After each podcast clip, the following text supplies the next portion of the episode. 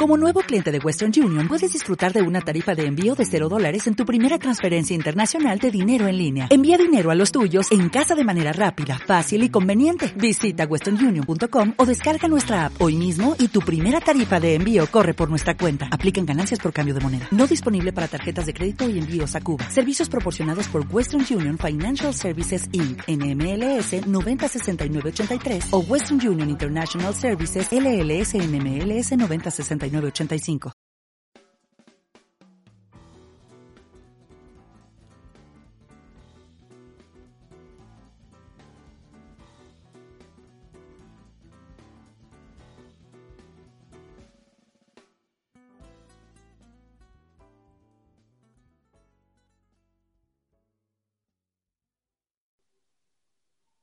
Cuenta la leyenda que el séptimo día de la séptima luna el cielo se despeja y Orihime y Hikoboshi atraviesan la Vía Láctea para renovar sus antiguos votos de amor. Hola, amigos y amigas de Pronijón. ¿Cómo están? Mi nombre es Yuri Sensei y les doy la bienvenida a un nuevo y emocionante podcast. Como escucharon al principio, hoy me acompaña el estupendo Roberto Castro. ¿Cómo estás, Robertito? Hola, Yuli, quería súper, súper bien. ¿Y tú? Muy bien también, gracias. Me alegro. Y ya que hoy día vamos a hablar de algo que tiene que ver con historias, eh, teníamos que traer a la experta en el tema, ¿cierto? Démosle la bienvenida a nuestra queridísima profesora de literatura e idioma japonés, Marcela Chandía. Hola, Marce. Hola, hola, ¿cómo están? Hola, Julie. Hola, Roberto. Muchas gracias por la invitación. Siempre es un gusto tenerte acá con nosotros, Marce. Yo feliz de que me inviten. Qué bueno. hoy, ¿qué tenemos para el podcast? Hoy para el podcast vamos a hablar de una leyenda antigua, antigua, que bueno, proviene de China y en el Japón eh, fue adaptada, como ustedes saben, hacen todos los japoneses, que es la leyenda del Tanabata. Una oh. hermosa leyenda de la que ya Roberto nos empezó a adelantar algo al principio esta historia es, bueno, es, muy bonito el contenido, pero obviamente tiene un, final que a lo mejor a no, no todos les, gusta, pero no vamos a estar dando spoilers, ¿cierto? Mejor que aquí tanto Yuli como Marce se explayen conversando, hablando también de, lo que es Tanabata, su origen, ¿cierto? Y, y, también lo que expresa. Así que yo soy todo oído para estar aquí y aprender de dos profesoras y expertas en el tema. Así que todo este podcast es suyo. bueno, a mí personalmente me encanta la historia del Tanabata, es una de mis historias favoritas, no solo historias de Japón, como, sino que en general del mundo. Era muy feliz en el instituto cuando teníamos clases presenciales y celebrábamos el Tanabata y se ponían las ramas de bambú y los alumnos escribían sus deseos es una de las cosas que lamento de ahora las clases online. Cuéntame tú más, ¿te gusta la historia del Tanabata? Sí, de hecho el otro día, tú sabes, nuestro amigo omnipresente Facebook me recordaba precisamente de, eh, de fotos de años anteriores, exactamente como dices tú, cuando en el instituto hacíamos la celebración de Tanabata. Y, me recordaba de hace hartos años atrás y era muy, muy bonito ver a, lo que le gustaba a los alumnos esa, esa celebración que hacíamos. Eh, porque incluso leía los comentarios y alumnos de cursos que todavía no les tocaba, eh, decían, pero nuestro curso también quiere participar y yo les decía, no se preocupen, si a todos los cursos les va a tocar, entonces de verdad era una de las actividades culturales que ofrecía el instituto que los alumnos siempre disfrutaban mucho. Y, que además les permitía una, una forma de eh, utilizar esto que ellos estaban aprendiendo, que era el idioma. Así que eh, muy lindos recuerdos me trae la celebración de Tanabata que hacíamos en ese pobre bambú que después estaba que se caía de peso con todos los deseos de todos los alumnos. Es verdad. No, y en realidad había alumnos que le ponían mucho arte, no se quedaban solo con escribir el deseo, sino que le hacían dibujos, llevaban calcomanías para pegarle al tanzaku. Bueno, vamos a explicar que el tanzaku es una tableta hecha en cartón que es donde los alumnos escriben sus deseos. Bueno, la gente, no solo los alumnos, ¿no? La gente en Japón escribe sus deseos y los cuelga del bambú. Ya vamos a ver para qué. Eh, hay que decir que acá en Chile se dice escribe sus deseos y se lo toma muy literal, así como, ay, yo deseo ganarme la lotería o yo deseo 10 millones de dólares, pero en realidad, al igual que el Daruma cuando se le pinta el ojito, esto es más bien fijarse como un objetivo, es algo que tú quieres cumplir. Efectivamente, y además tiene una cosa, y ahí que por supuesto entra mucho en mi, en mi área, que es la literatura, que está muy de la mano de lo que los japoneses eh, se refieren a este, el, eh, el kotodama, el corazón de las palabras y cómo las palabras tienen fuerza.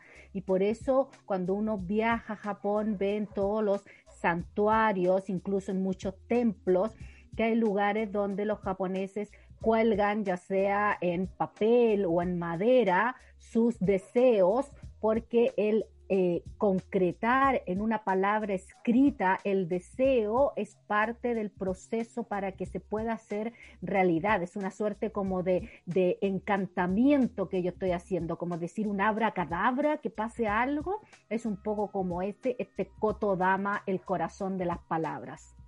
Sí, es muy lindo y porque no deja de ser cierto, tú puedes tener una idea en la cabeza de algo que quieres concretar, pero eh, yo pienso igual, una vez que lo pones por escrito, que lo, lo sacas de dentro tuyo, como que le estás dando una fuerza especial a esto, deja de ser un simple deseo y pasa a ser más bien como un plan yo recuerdo que cuando estaba en primer año eh, eh, de japonés, eso fue el año 2009, ya hace mucho tiempo, escribí en mi primer pansaku, la primera vez que celebraba el Tanabata, obviamente lo que yo creo que escriben el 80% de los alumnos de japonés, deseo ir a Japón. Pero fui. El 2014 estuve en Japón, así que puedo decir que mi deseo del Tansaku se hizo realidad. Absolutamente, absolutamente, Yuli. Y eh, yo me acuerdo también de tener una conversación con una de mis profesoras cuando yo fui ahora el 2019 eh, y que justo me tocó la capacitación en verano como te tocó a ti y por lo tanto eh, toda la preparación del Tanabata, si bien eh, todavía faltaba un poco, pero llegué justo cuando estaba toda la preparación. Y me acuerdo que en clase la, la, profesora como que lo mencionó, si es que habíamos escrito nuestros tansaku, que estaba en el lobby un, bambú súper gigante, que había que subirse una escalera incluso para amarrar los deseos.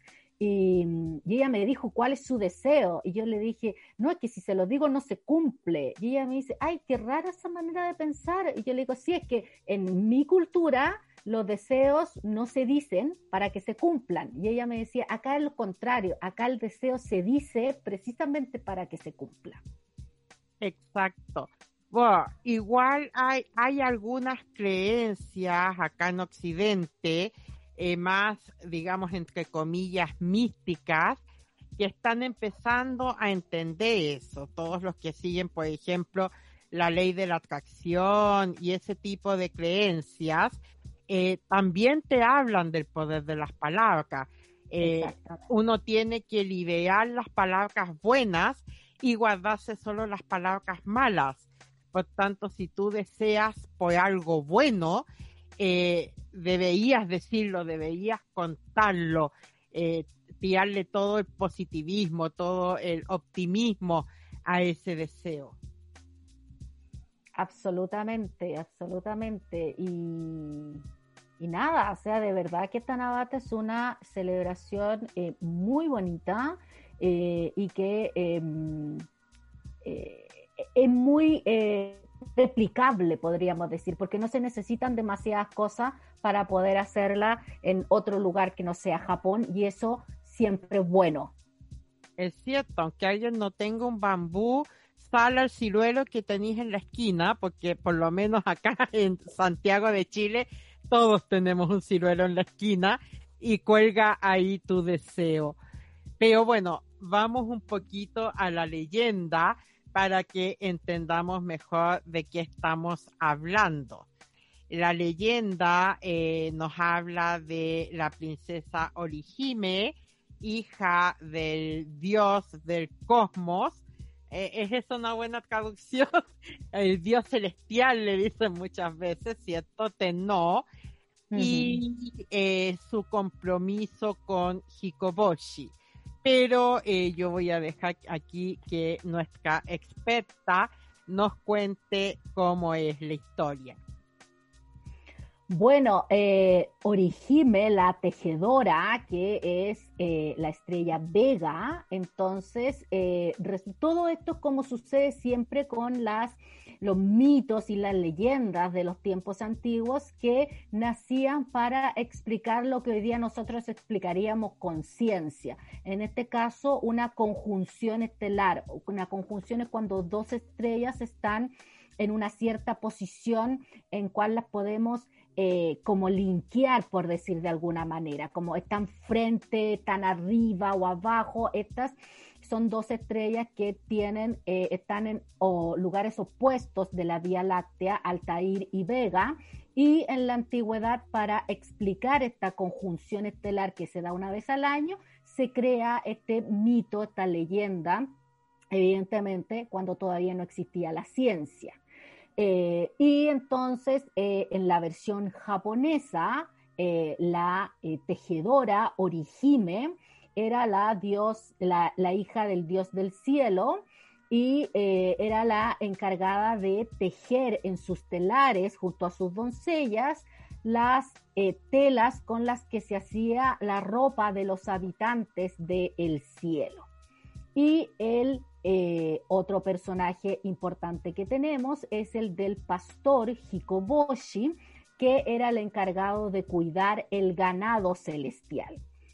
Entonces, estos dos figuras, estos dos jóvenes muy responsables, muy serios, muy dedicados a sus labores, eh, sucede que el rey del cielo, el que personalmente siempre he dicho yo que es el culpable de todo, eh, decide que su hija llevaba una vida muy seria, muy trabajólica, que no podía ser, y no se le ocurre nada mejor que para alegrarla, le presenta a este guapo, joven, serio, de buena familia, como diríamos, Hikoboshi, y pasa lo que tenía que pasar, obviamente. ¿Qué otra cosa podía esperar el rey del cielo? Que se enamoraran. Se casan y llenos de felicidad abandonan sus labores respectivas y se dedican a pasar el tiempo juntos en paseos, en conversaciones, en estar entre ellos. Y entonces empiezan a llegarle al Dios del cielo las quejas porque los habitantes del cielo ya no tenían telas para hacerse ropa, los, el ganado celestial se estaba empezando a morir porque nadie lo cuidaba y olvidando convenientemente que todo había sido idea de él, el rey del cielo decide castigarlos y los coloca a uno a cada lado de la Vía Láctea.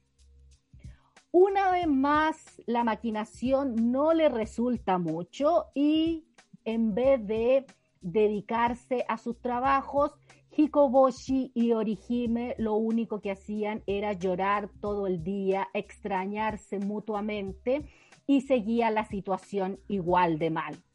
Por lo tanto, el Dios del cielo los convoca a ambos y les da una suerte de eh, ultimátum en el cual les dice, ok, yo los voy a dejar que se vean una vez al año, siempre y cuando ustedes vuelvan a sus quehaceres y sean responsables. Ellos con esta promesa de poder encontrarse, aunque fuera una sola vez al año, Orihime vuelve a sus tejidos, Hikoboshi vuelve a su ganado y todo vuelve a estar en paz y felicidad en el, em, en el cielo.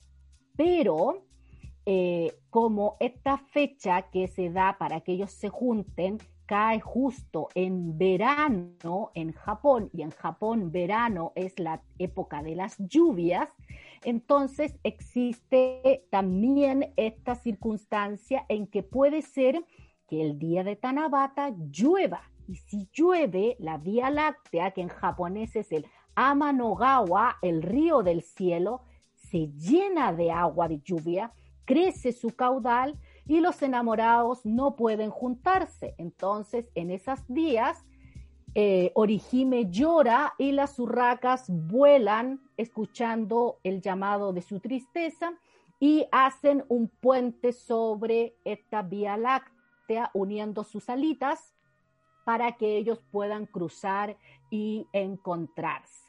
¿Y dónde tiene esto que ver con los deseos?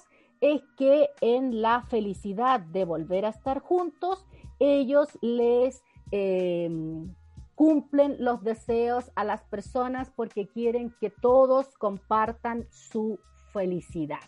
Y esa sería la historia de Tanabata. Muy romántica, pero a la vez eh, bastante trágica, ¿cierto? Eh, me, me recuerda un poco a Romeo y Julieta, solo que aquí no hay una pelea de padres, pero sí está todo el tema de los enamorados a los que no se les permite estar juntos. Y yo insisto que el malo de la película es el Dios del cielo, porque a él es al que se le ocurre todo. Todo para ellos están felices en su vida solteros. Es verdad, es verdad. Pero bueno, tú sabes que eso es algo muy de, Asia antigua, eh, que los padres se metían a casar a los hijos. Eh, acá, de hecho, él se debería haber alegrado de que Orihime se haya enamorado del chico que él eligió para ella, porque habría sido mucho más corta y clásica la historia si a ella no le hubiese gustado Hikoboshi. Absolutamente, absolutamente. Pero sí, bueno, eh, es una historia eh, con altos y bajos, ¿cierto? Eh, enseña una moraleja, bueno, más de una moraleja, como por ejemplo que está muy bien pasarlo bien y divertirse, pero uno no debe dejar de lado sus labores, especialmente cuando hay otras personas que dependen de la labor de una, ¿cierto? Es como yo me voy a enamorar y me voy a ir a pasarlo bien con mi pololo y voy a dejar todos mis cursos de japonés votados. No, no se puede. Ese, es un palo para los alumnos, yo creo, así como tienen que seguir estudiando. claro.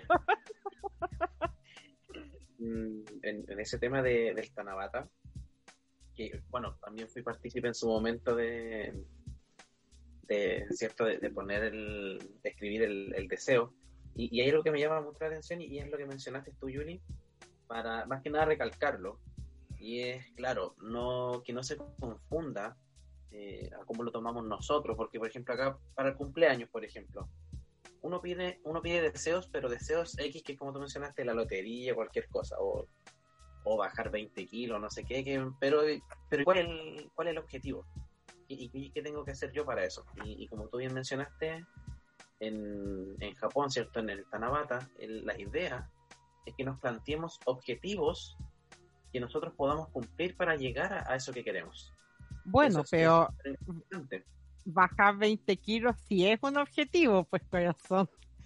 Sí, sí, sí, pero a, lo que iba era como... Pero, no va a pasar mágicamente, sí. Claro. Entonces, a, menos que, que te saquen el apéndice y te pura sopita un tiempo y ahí ya estáis, bajando de peso. ¿Y dónde está aquí el hada marina cuando uno la necesita? Acuérdate que explotó en Shrek y la perdimos. Es verdad, es verdad. Qué buena Shrek 2 con esa hada marina mala, brillante. En Japón creen en eh, que los, los, sueños se cumplen siempre y cuando uno ponga de parte de uno como eh, dice el dicho acá, eh, ayúdate que yo te ayudaré. En Japón tienen esta creencia. Es que es una creencia muy cierta, si la verdad es que si nos quedamos sentados en nuestras piezas esperando que llegue alguien a golpearnos la puerta para ofrecernos dinero y trabajo, o sea, el amor de nuestra vida, no creo que vaya a pasar, honestamente. A lo mejor pues ahí hay algún afortunado, pero yo creo que es el 0,0000001%. efectivamente, Julie, efectivamente. Pero bueno, vamos al, al meollo de esta historia, que es justamente la parte cuando Tenno separa a estos enamorados, causándoles un gran sufrimiento acabando cruelmente con su felicidad y eh, ambos entran en depresión, por lo tanto mete las patas peor de lo que ya las había metido, ¿cierto? Absolutamente. Y bueno, luego decide darles esta eh, posibilidad de verse una vez al año y uno puede pensar, ah, bueno, pero dentro de todo es un final feliz porque al final se van a ver pero díganme, una pareja de jóvenes enamorados, recién casados, ¿qué clase de felicidad puede ser verse una vez al año? O sea, no sé, yo encuentro que, que sigue siendo un castigo espantoso. Es como ya que bueno, estás completando todo tu trabajo, anda a ver a tu novio media hora y vuelves acá. O sea, no. Y llueve no lo ves. Claro. Y si llueve, olvídate, eh, tienes que esperar todo un año más. O sea, jódete. Oye, esta, esta, eh, la historia de Tabata es una historia ficticia o estamos hablando de, trabajar en Chile? ¿Cuál de las dos, eh? O, o, o, se me... Yo creo que eh. tiene similitud es bastante mundial, ¿no? Además sabemos la eso, eso, eso quería decir yo, eh, como el dato freak, ya que Julie dijo lo de que es bastante mundial. A mí, una, yo muy fanática de una serie de Big Bang Theory, y hay un capítulo, el capítulo de la temporada 7, de la séptima temporada, el capítulo 19, donde el personaje de Raj eh, el, amigo indio del grupo, precisamente tiene la idea de ocupar esta leyenda para engrupirse a una chica. Ah, y él cuenta la historia, así que los que quieren ver, entonces es una historia muy extendida, muy conocida, no solo en Asia, sino que en una serie como The Big Bang Theory sale este capítulo, como le digo, para los que quieran buscarlo por ahí por YouTube, en la temporada 7, el capítulo 19 de Indecision Amalgamation, que además ese capítulo me encanta, llego a llorar de risa. Eh, y Rash sale contando la historia de Tanabata. Bueno, pero Rajesh viene de la India, por tanto, igual ah, tiene una patita en Asia. Y es astrofísico. Y es astrofísico. Sí, pero algo que me gusta a mí de cuando Raj lo cuenta, de hecho, es que justamente como lo cuenta con sus nombres en inglés, Altar y Vega, porque hay mucha gente que no, no sabe eso, o sea, que Orihime y Hikoboshi son estrellas que, hey, nosotros también estamos viendo el mismo cielo, también tenemos esas constelaciones aquí. Sí, es, es bonito poder traerlo un poco a nuestra calidad y que no sea simplemente como le estoy pidiendo un deseo a dos dioses japoneses que ni saben que existo, sino que es como, hey, ellos aquí también están en tu cielo, así que también se están juntando el 7 del 7 sobre tu cabeza. Y mm, a nuestros eh, oyentes masculinos o femeninos también, o eh, no binarios también, pueden tomar la iniciativa de Raj y ocuparlo como una entrada romántica por ahí para convencer a alguien Sí, en una de que sabe, resulta. Yo debo reconocer que sí, si a mí alguien me, bueno, si no conocía ya la historia y de la nada un joven patea contándomela, yo quedaría como, ay, pero qué sensible, qué historia tan linda. Así que sí, e- ¿Qué es es, lo que un le buen pasa a Penny? método. Es lo que le pasa a Penny. Penny que así como... Claro. "Oh". Y Leonard tiene ahí que intervenir rápido. Cortar ese, Sí. ese momento romántico que se está generando ahí. Exactamente. Así que ya saben, ahí tiene siglos de probar que funciona la historia. Así que Es verdad, es verdad. Bueno, también pueden pedirle novio a los dioses en Tanabata. es, es como el plan 2. Exactamente. Y había gente, porque otra parte interesante era después leer los tansaku, ¿se acuerdan? Que uno iba a leer los tansaku que había pedido a la gente. La verdad es que los profes íbamos a tomarlos porque íbamos a burlarnos, digamos la verdad. Íbamos, Íbamos a leer los. Tansaku. Sí. Ay, pero mira la partícula que puso. ¿Y qué es ese? Lo inventó. Nos sentábamos en la sala de profesores a pelarlos y cuando llegaba otro profesor de afuera como, oye, pero ¿viste los tansaku? Mira el tansaku que hay ahí. Ah. Ay, que para todos los alumnos delitos ya no estudian tan saco porque ya saben ya que viene la burla. No, Sí, no te preocupes, sí, somos malos, nos burlamos también de las tareas, de las pruebas, De todo. de todo. Los profesores decíamos de que si eh, había un error gramatical, los dioses no iban a cumplir el deseo. Sí, es verdad, los torturábamos con eso a los alumnos. Sí. Sí. No, lo siento, usted no puso la partícula, así que los dioses lo van a ignorar. No sé, Siga participando. Ay, la verdad es que lo pasábamos muy bien los profes en el instituto. echa de menos eso.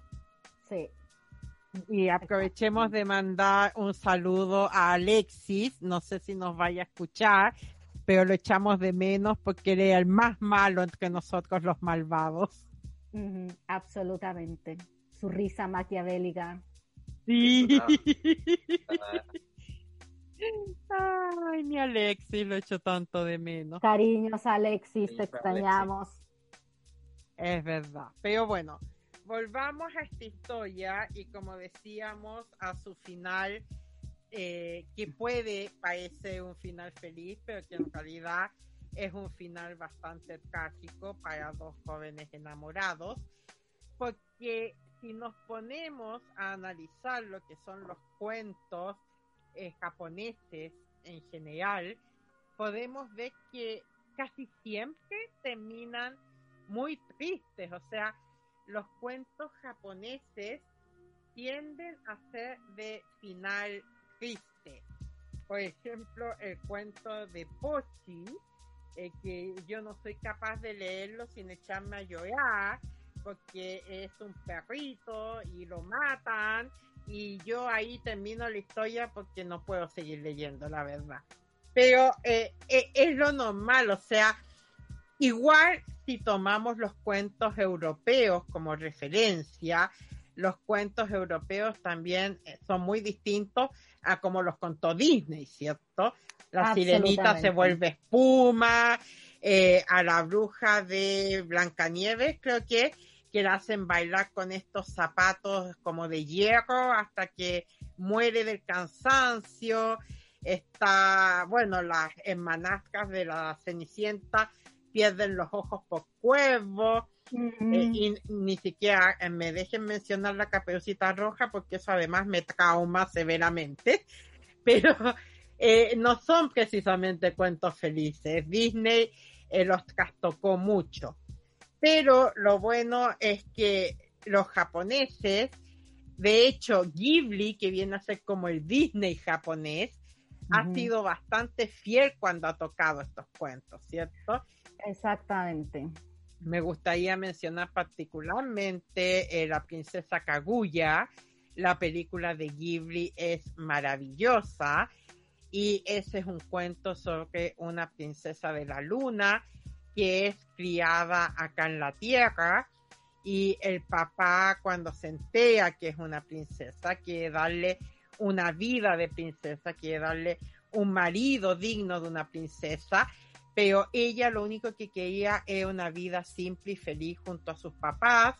Entonces todo esto le empieza a estresar, le empieza a amargar y eso hace que la gente de la luna, el emperador de la luna, decida que ella no está bien viviendo acá y que tienen que llevársela. Y al llevársela, le eliminan todos los recuerdos que ella tiene, entonces ella se va con esta eh, corte imperial que la viene a buscar, sin embargo, al momento de irse, ella está llorando, porque aunque su mente no recuerde, su cocoro eh, igual llora por lo que perdió. Es una historia hermosa, eh, pero es sumamente triste. O sea, nuevamente tenemos un ejemplo de una princesa como Orihime, donde el papá interviene y donde la historia termina de forma trágica. Absolutamente. Y, en general en la literatura japonesa em, es más fácil. Yo, siempre lo digo usando un término muy em, del slang chileno, del slang criollo que digo que los japoneses son muy cebollentos. Les gusta sufrir, mientras más cortarse las venas y yo además que, aunque sucede también en literatura contemporánea, pero en literatura clásica, en la poesía, eh, siempre es un sufrimiento, siempre es una tragedia, todo es terrible. Eh, sí, es eh, una característica muy eh, marcada de, em, de, la literatura japonesa en general. Sí, sí, es verdad. bueno, otro de estos cuentos que es triste, por un lado, ¿cierto? Pero con, un final es un final feliz y un final triste al mismo tiempo, porque, bueno, el, el cuento del gorrión con la lengua cortada que ya el, título en sí es, un poquito... Es bastante spoiler el título. Sí, Como el título de Dragon Ball. Claro, es verdad. Bueno, resulta que en, este cuento siempre hay, dos ancianas, una anciana muy amable, muy buena, y la anciana mala, la envidiosa, la codiciosa, la que desea todo. Resulta que esta anciana amable tenía un cuervo muy bonita que lo amaba como si fuese su hijo. Y un día X, la anciana mala decide poner almidón en una tina y va este cuervo, siendo un animal, obviamente, y se come ese almidón. La anciana mala, enfurecida, tomó unas tijeras y ¿qué hizo? ¡Pum! Le cortó la, la, lengua al cuervo, le cortó la tijera, ando clarito, le cortó la, la lengua al cuervo. La anciana buena triste por lo que había pasado, decide con su marido a buscar a este cuervo, recorren montañas, senderos, todo, hasta que dan con él. Y con este con, con, esa felicidad de poder encontrarlo y el, cuervo, el cuervo también feliz de que sus dueños hayan hecho tanto esfuerzo para poder verlo nuevamente, lo invita, le hace un banquete enorme para ellos y cuando llega el momento de la despedida de estos ancianos que tienen que regresar a su casa, el cuervo les ofrece dos cestos un cesto pesado y un cesto ligero. Los ancianos humildes, sin deseos codiciosos, por un tema de su edad, deciden tomar el cesto ligero. Y una vez llegan a casa, lo abren y se dan cuenta que tiene oro, plata, seda en abundancia e infinito. ellos entre más saquen, más genera ese cesto. Y claro, la anciana mala, con una envidia enorme, ¿cierto? Con, esa, con ese deseo de tener lo mismo que, que obtuvo la otra anciana, le pidió las direcciones, fue donde el cuervo. El cuervo genera este mismo proceso, le ofrece el cesto ligero y el cesto pesado, y ella, por su tema de, querer más cosas, toma el cesto pesado. Llega a su casa deseosa de abrir este cesto, pero también aquí viene la parte mala, pero también el castigo, y es que cuando abre el cesto, de él nacen miles de demonios que se lanzan sobre ella, ¿cierto? La, la despedazan y la matan. Entonces, es triste por un lado y es fuerte, o sea, un, cuento que, no es como para que lo lea cualquiera, pero al mismo tiempo te deja la enseñanza de, uno no ser codicioso, de, no, de la envidia, porque es malo. Sí. De querer desear todo lo que tienen. Ahora, igual el cuervo mala onda le comió el almidón, pero bueno, lo, que te, enseña es a no ser codicioso y a no ser envidioso. Ese es el mensaje que te deja en verdad a mí ese cuento, la única parte que me da pena es justamente cuando le cortan la lengua al pajarito. La parte después cuando a la vieja se la comen los demonios. Lindo, yo crecí con Freddy Krueger y Pennywise, así que eso no me impresiona para nada. Para nada de nada. Pero sí me recuerda mucho el cuento de Urashima Taro, en el sentido de esa recompensa al final, que no es lo que uno esperaría. Porque bueno, Urashima Taro, lo voy a resumir muy rápido, es un chico que vive con su mamá y un día ve a unos niños que están golpeando una tortuga, la salva y la tortuga como recompensa se lo lleva al fondo del mar. Aquí hay dos versiones, según quien le cuenta uno la historia. En uno, la tortuga lo lleva a conocer a la princesa del fondo del mar y en la otra versión, la tortuga es la princesa del fondo del mar. La cosa es que Urashima Taro se queda ahí abajo por mucho tiempo, pero finalmente echa de menos a su mamá, a sus amigos y quiere volver. Y cuando él quiere, él le dice a la princesa que va a volver, ella le regala un cofre pero le advierte que no lo haga a menos que, digamos, se sienta preparado. La cosa es que Urashima Taro vuelve a la superficie y se encuentra con que en la superficie han pasado como 100 años, 1000 años, no sé. Había un montón de años en específico, pero no me acuerdo cuántos eran. Y eh, obviamente ya todos los que él conoció están muertos y al mismo tiempo ella no puede volver bajo el mar, por tanto quedó solo en el mundo.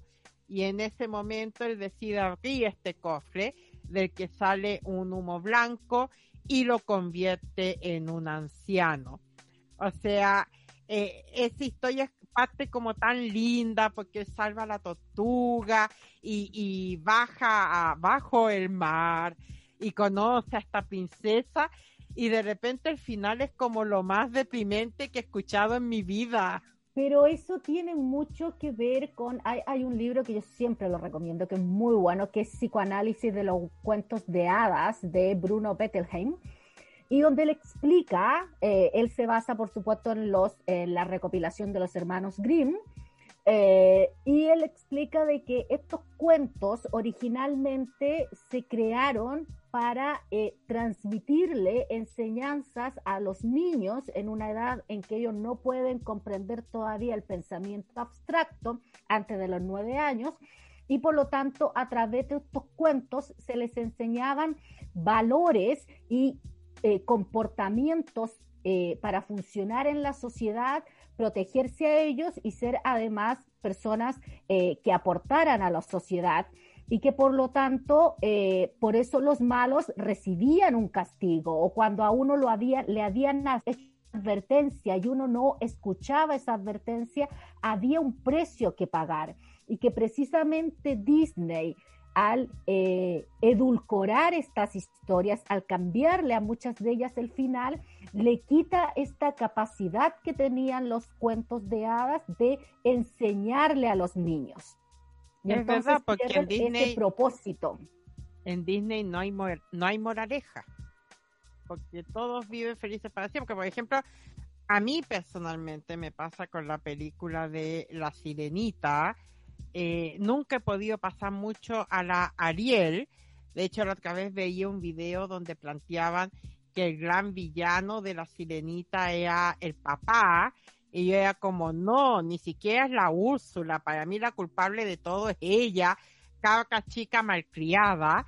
Sin embargo, al final ella se sale con la suya y no solo eso, sino que si uno ve la parte 2, que por cierto yo no le he visto, solo me lo han contado, eh, no le habla a la hija de sus raíces, no le habla de su papá, de nada, hasta que la caca chica sale a descubrirlo por su cuenta. O sea, Ariel, la peor hija de la historia, y sin embargo, siempre termina regio, siempre recibe todas las recompensas, mientras que la sirenita original que sí es una chica buena y humilde, pero que cometió la equivocación de enamorarse de quien no debía, que era por cierto un patán este príncipe, y termina convertida en espuma, entonces es como triste. mal enfocado. Y, Bruno Bettelheim explica a él en su cuento, y por eso se, se llama psicoanálisis, o sea, él explica de que eh, esas historias de Disney en la, en, en, o sea, a los niños les puede gustar y, los papás les compran los juguetes y todo eso, pero dentro del cerebro de los niños esas historias no tienen sentido. ¿Por qué, el malo no recibe castigo? ¿Por qué eh, el, bueno y el malo después se hacen amigos al final? Y todo ese tipo de cosas.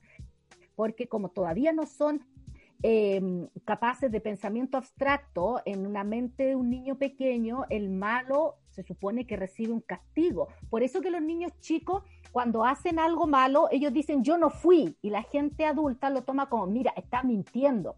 Y él no, en su cerebro, incapaz de pensamiento abstracto, el niño considera de que él es bueno y por lo tanto si sucedió algo malo, no puede ser la misma persona la que siendo buena haga algo malo. Y por eso el niño dice, yo no fui, no porque esté mintiendo, sino porque en su mente él todavía no entiende que una persona puede ser buena y igual haber cometido un error. Entonces, estas historias donde al final somos todos amigos y no pasó nada, y si me quisiste matar no importa, porque te perdono, para nosotros los adultos tienen sentido, pero no tienen sentido para los niños. Claro, bueno, eso pasa justamente, eh, yo hace poco, un par de semanas, vi la última película de princesas Disney, Raya y el último cagón, que la recomiendo, o sea, para los adultos la encontré mm. preciosa, pero justamente aquí hay un tema sin resolver, o sea, hay una reina y hay una princesa que trajeron la desgracia y que saben que todos las odian y las van a culpar, pero cuando todo se resuelve no hay ningún castigo. De hecho, quedamos todos amigos y cantamos Kumbaya.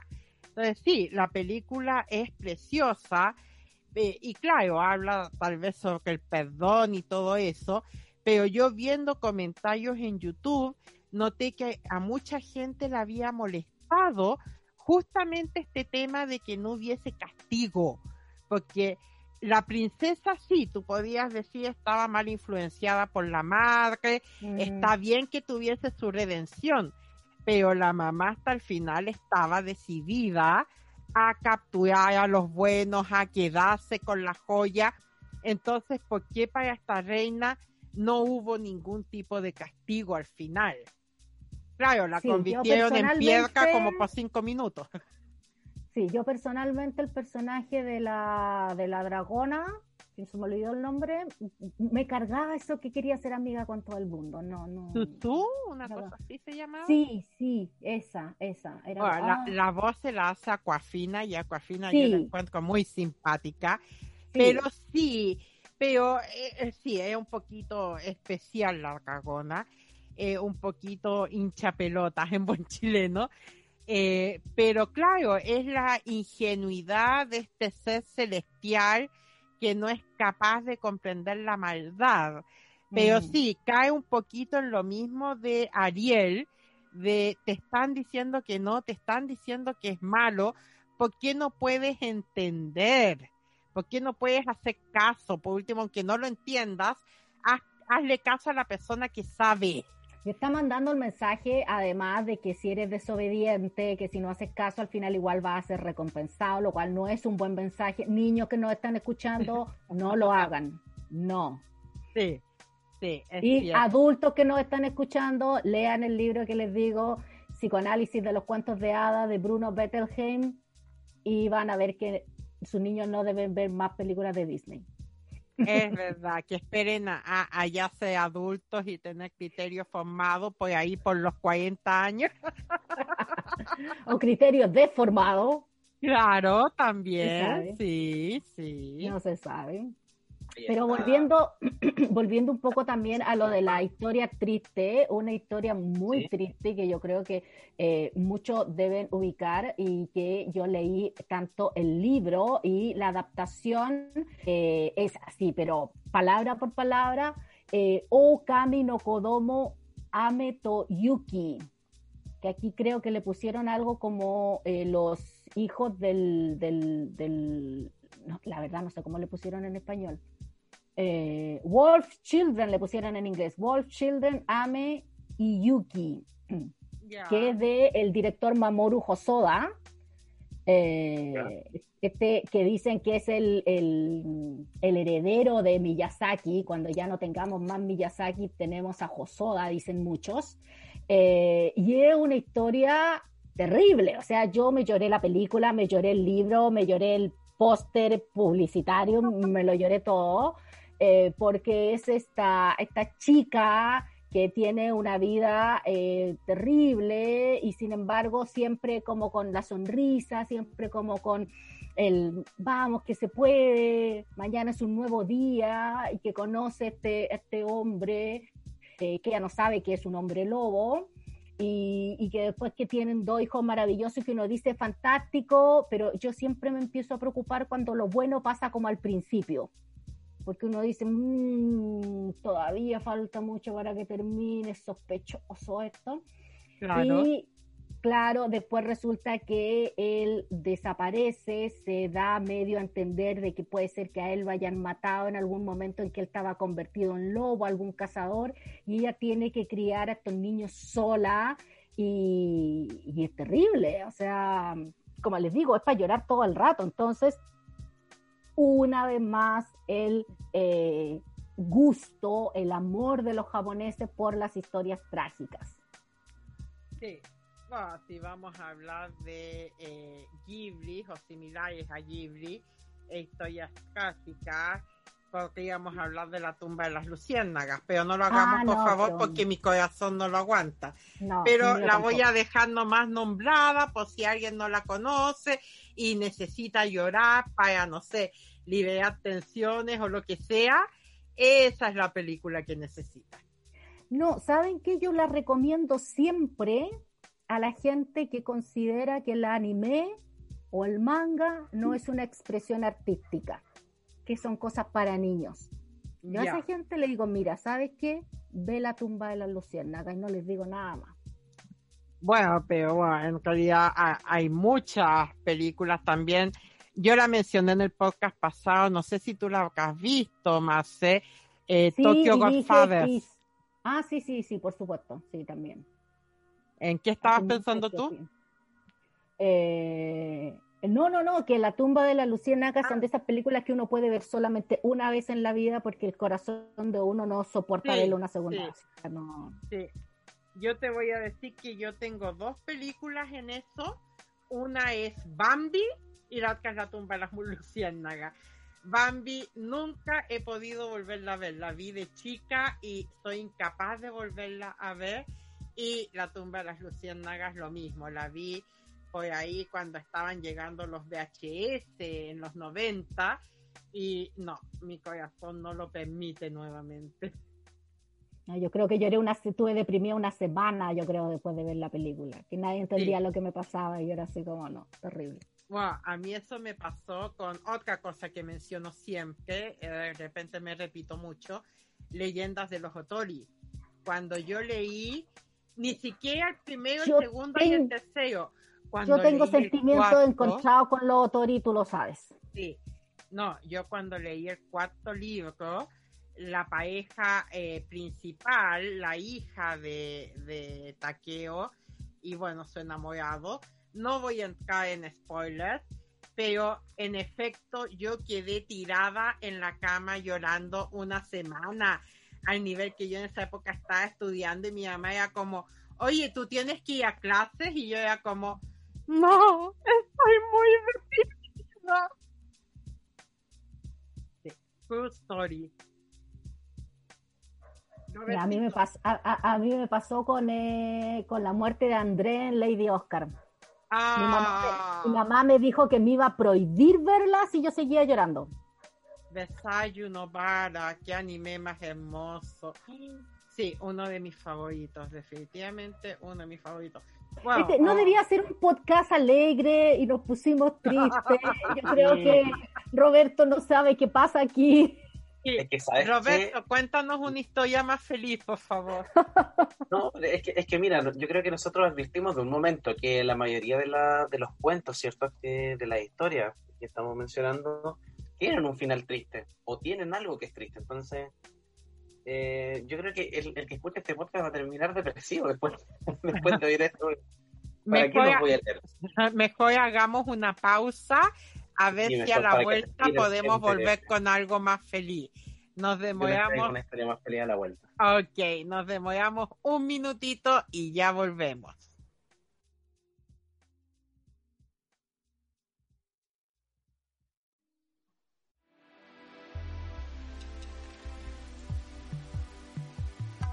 Este programa llega a ustedes gracias a Instituto Cultural Chileno-Japonés viviendo el universo japonés. Aiko, una chica de granja, busca hacer realidad su más preciado sueño, convertirse en la bruja más grande que el mundo haya conocido. Únete a esta aventura para descubrir mucho más sobre este maravilloso mundo e historia lleno de magia y misterio. Bonjari Manga. Todas las semanas una nueva página para disfrutar. Síguenos en sus redes sociales, ponyari.oficial en Instagram y en su página web, ponyari.cl. ¿Y tú? ¿Estás listo para la aventura? Hey tú, ¿estás estudiando japonés y solo encuentras fotocopias y libros rayados? ¿Estás cansado de no saber qué libro es el ideal para tu nivel? Tranquilo, porque en modo kanji tiene la solución tenemos los mejores libros especialmente para ti. Minna no Nihongo, Kanji Master, Try, entre muchos otros. Visita en modo kanji en Instagram y Twitter y consulta nuestro catálogo. Recuerda, entra en modo kanji y aprende.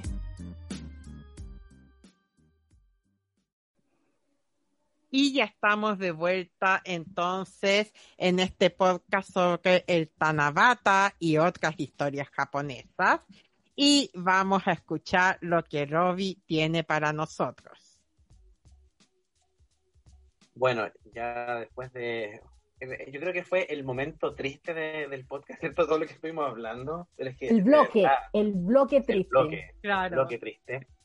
Pero yo creo que siempre hay algo positivo en todo por ejemplo, hay, una historia que se llama La olla mágica, que, bueno, narra la, historia de, una pequeña ollita preciosa, hermosa, pero que obviamente está encantada. Un día un anciano que vivía en un monasterio, en uno de sus paseos, encontró esta olla, se enamoró de ella, la compró y la, llevó de regreso al monasterio, sin saber que esta olla tenía una sorpresa.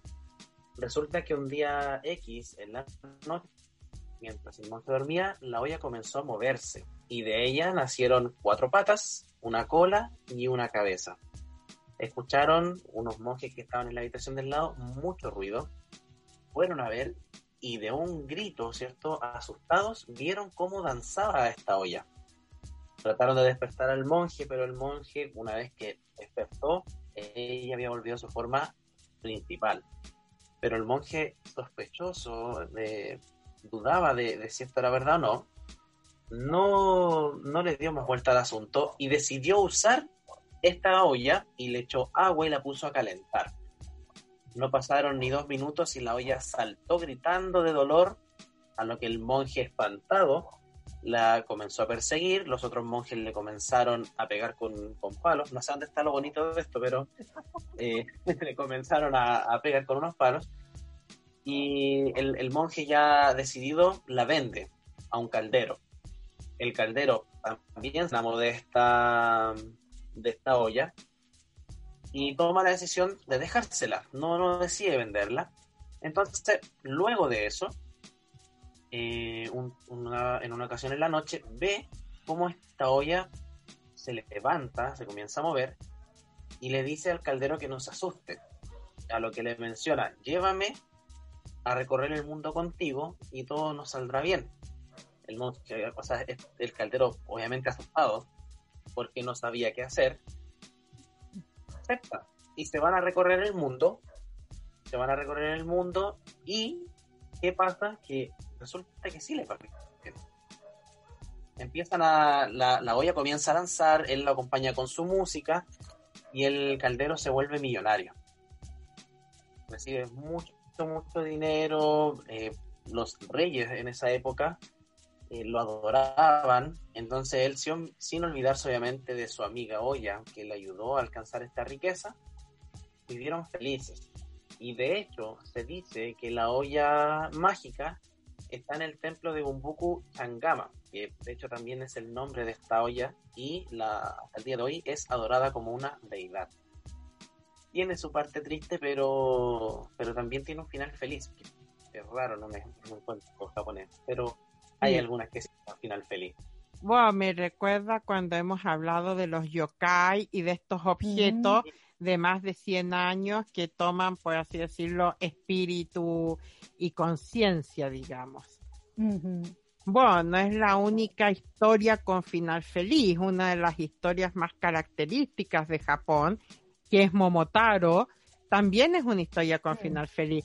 Y yo debo reconocer que la primera vez que leí Momotaro, yo estaba esperando todo el momento que pasara algo malo. Era como, y, y Momotaro se hizo amigo del perro y se hizo amigo del pájaro, que no me acuerdo qué pájaro, es un faisán, perdón, del faisán. Un, faisán, un faisán. Un faisán, y se hizo amigo del mono, y yo como, no, los van a matar, esto es como más o Remy, Remy, vamos a ir al mono. Yo todo el tiempo esperando así lo trágico y al final no, y de hecho convencen a Oni y el Oni les devuelve todo y ellos vuelven felices. Y, y es una historia como súper bonita y positiva y que te habla de cosas buenas y yo ahí como esperando el momento trágico que nunca llegó. Así que la gente que quiera una historia con un final feliz, una historia positiva, una historia bonita. No se mueren los abuelos, no se mueren los animalitos, el, protagonista no sufre, entonces lea o vea Momotaro. Yo creo que, como mencionaste, bueno, Momotaro... Es lo mismo, es lo mismo que pasa... Ah, disculpa, disculpa, dale em, mira, más que nada Momotaro, yo creo que son esos, bueno, de partida, final feliz, pero que, igual te, deja una enseñanza súper bonita y, que te enseña a que un niño y, un adulto también tiene que hacer lo correcto. Tiene que hacer lo correcto. Ahora, ¿qué es lo correcto? Puede ser muy subjetivo en ocasiones, pero yo creo que es el punto de, de buscar también el bien común, porque no solamente va por sus padres, sino que también va por un tema de ayudar a toda la comunidad de las personas malas, que en este caso eran los ogros, que hacían daño a esta comunidad robándole las cosas. Entonces igual tiene un bonito mensaje y un eh, final feliz. Eh, ahora sí, Marcel, dale nomás lo que tú querías comentar. No, estaba pensando en otra historia que también tiene un final feliz y que em, y, una enseñanza también en el sentido de que las buenas acciones cuando son desinteresadas tienen un premio es Casa Jiso. Esta, eh, este Mukashi Banashi de eh, estos ancianitos eh, que vivían en un pueblo ya, ellos muy pobres, de hecho vivían apartados del pueblo y el abuelo se dedicaba a em, tejer estos como gorros de paja y se venía el año nuevo que en Japón es una fecha, como en todo Asia, una fecha muy importante. Y entonces eh, ellos muy, muy pobres, y él le dice a la esposa, voy a ir al pueblo a tratar de vender estos sombreros y eh, ella le dice que se cuide, que ojalá que le vaya muy bien y él le dice que sí, que no se preocupe que cuando él vuelva con la plata que haya ganado por la venta de los sombreros va a traer cosas ricas para que puedan celebrar el año nuevo.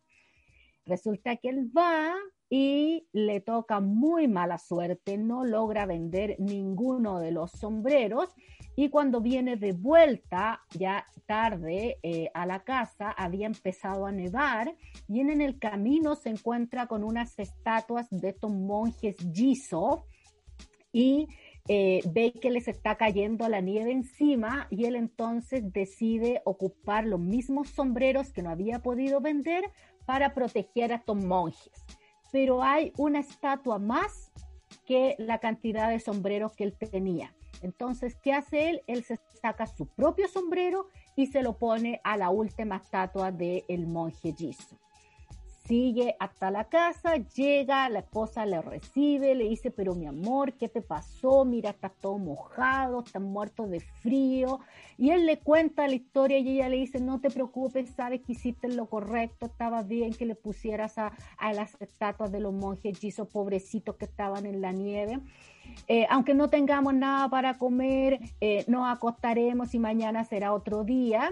Y ellos se acuestan y en la noche sienten unos ruidos, se levantan y ven que se reflejan en las eh, puertas estas, como las Fusuma, estas puertas de papel, unas siluetas. Rápidamente se ponen algo encima, salen a mirar y ven que afuera de la casa les han dejado eh, alforjas con arroz, con comida, con pescados y en la lejanía se ven las figuras de estos monjes eh, yéndose y ellos se dan cuenta que estos monjes eh, habían cobrado vida y les habían traído este regalo como agradecimiento por su bondad y su gentileza. Entonces es una historia que muestra que una obra desinteresada, eh, bondadosa, tiene a fin de cuentas su eh, recompensa. Sí, una muy bonita historia y en efecto con una muy linda moraleja. Y la verdad es que, bueno, podríamos seguir hablando de historias aquí toda la noche, pero eh, no, no lo vamos a hacer. Pero sí, Marce, quiero dejarte invitada para más adelante volvernos a juntar a hablar de historias tradicionales japonesas. ¿Te parece? Por supuesto, yo feliz de eh, venir todas las veces que ustedes me quieran invitar, sobre todo si es para hablar de eh, uno de mis amores, la literatura. Y si es literatura de Japón, mejor todavía. Por supuesto, maravilloso. Entonces, vayamos ahora con las recomendaciones. Robertito querido, ¿qué tiene usted para hoy? Mira, es un libro que yo tiempo atrás había recomendado, pero creo que vale la pena eh, hacerlo nuevamente porque es justamente de lo que trató el podcast de hoy, y es el libro Cuentos japoneses, que es un prólogo de María José Ferrada. ¿ya? De hecho, eh, siendo bien sincero, de ahí también saqué los dos cuentos de los que mencioné hoy, ¿cierto? De, del Gorrión y, la olla. Y tiene muchos más, tiene muchos cuentos más y también tiene leyendas como la de Yamata Norochi, que es una de las más conocidas por el tema también de Naruto. Naruto yo creo que la dio a conocer mucho, mucho más esa, esa leyenda. No de la manera 100% como es, pero sí, sí se presentó. Es un libro de lectura rápida, muy, muy rápida, aparte que como son muchos cuentos que trae, eh, no es necesario que tengas que ir leyendo muy, muy rápido en ese sentido, porque puedes disfrutar perfectamente un cuento por día, dos cuentos por día, y así también eh, los memorizas de una mejor manera, por si en algún momento quieres hablar con tus compañeros, con tus amigos de, en el trabajo, etcétera, de cuentos del, de este maravilloso país, ¿cierto? Que es Japón. Entonces, lo recomiendo 100% para que disfruten de una buena lectura y se entretengan con los cuentos y leyendas del Japón. Maravilloso. ¿Y tú, Marce, qué nos quieres recomendar hoy?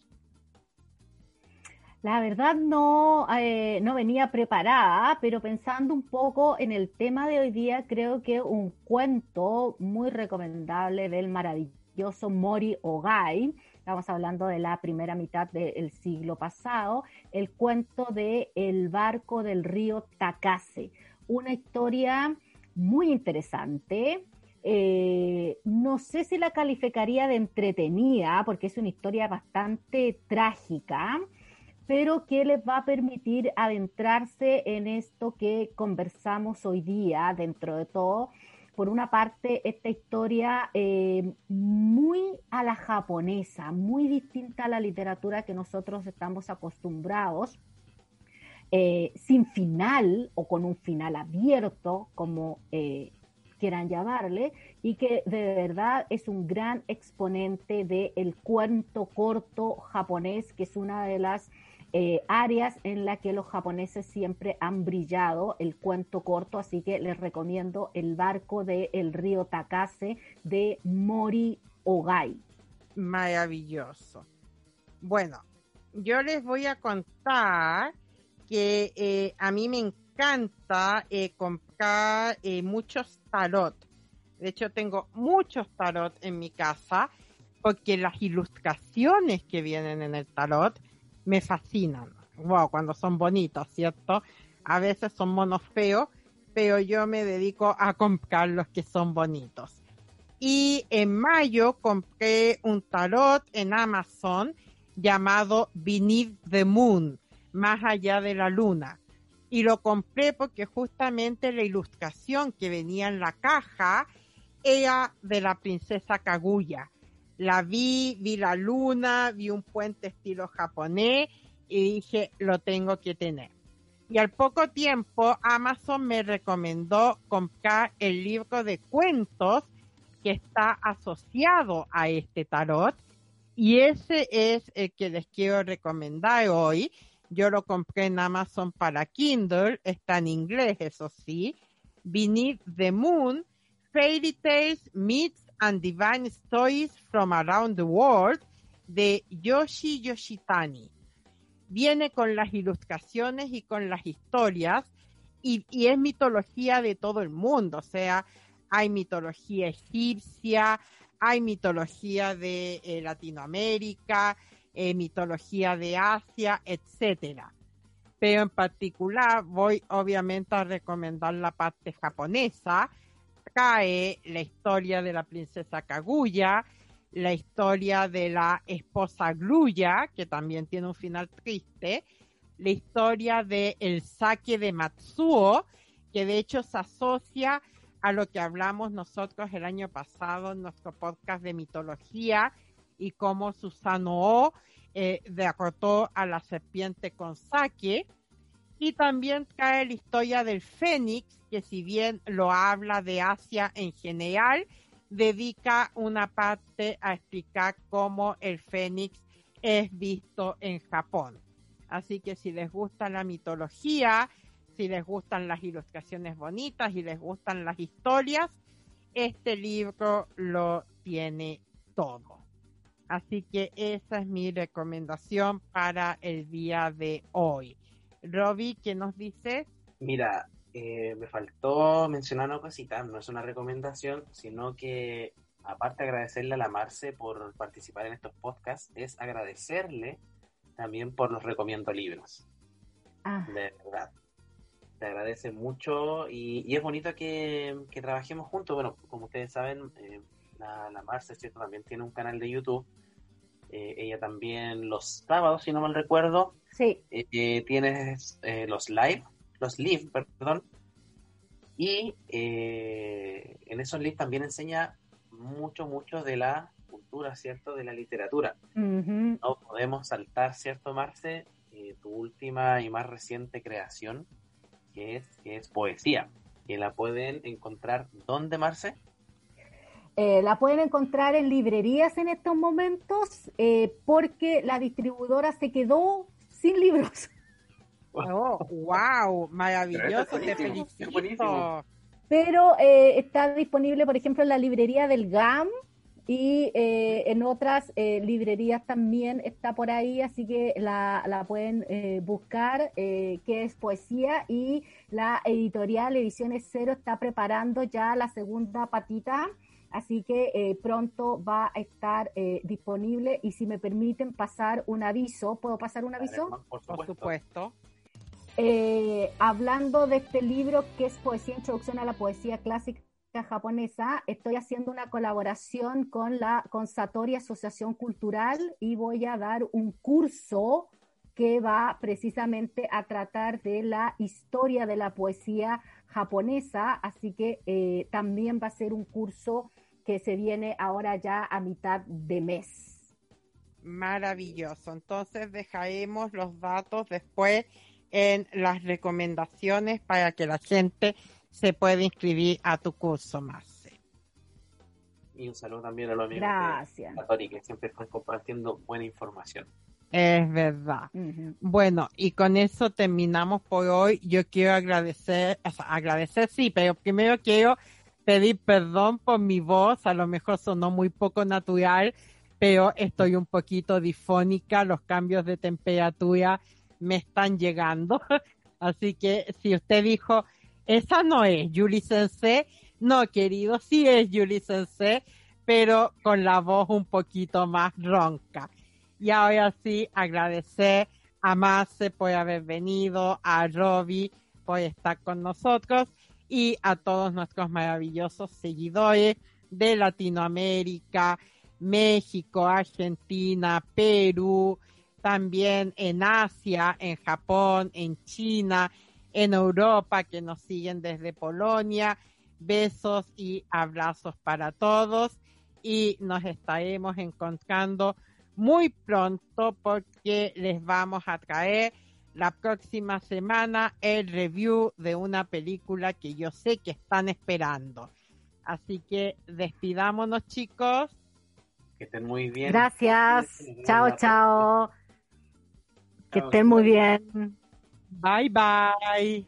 Bye.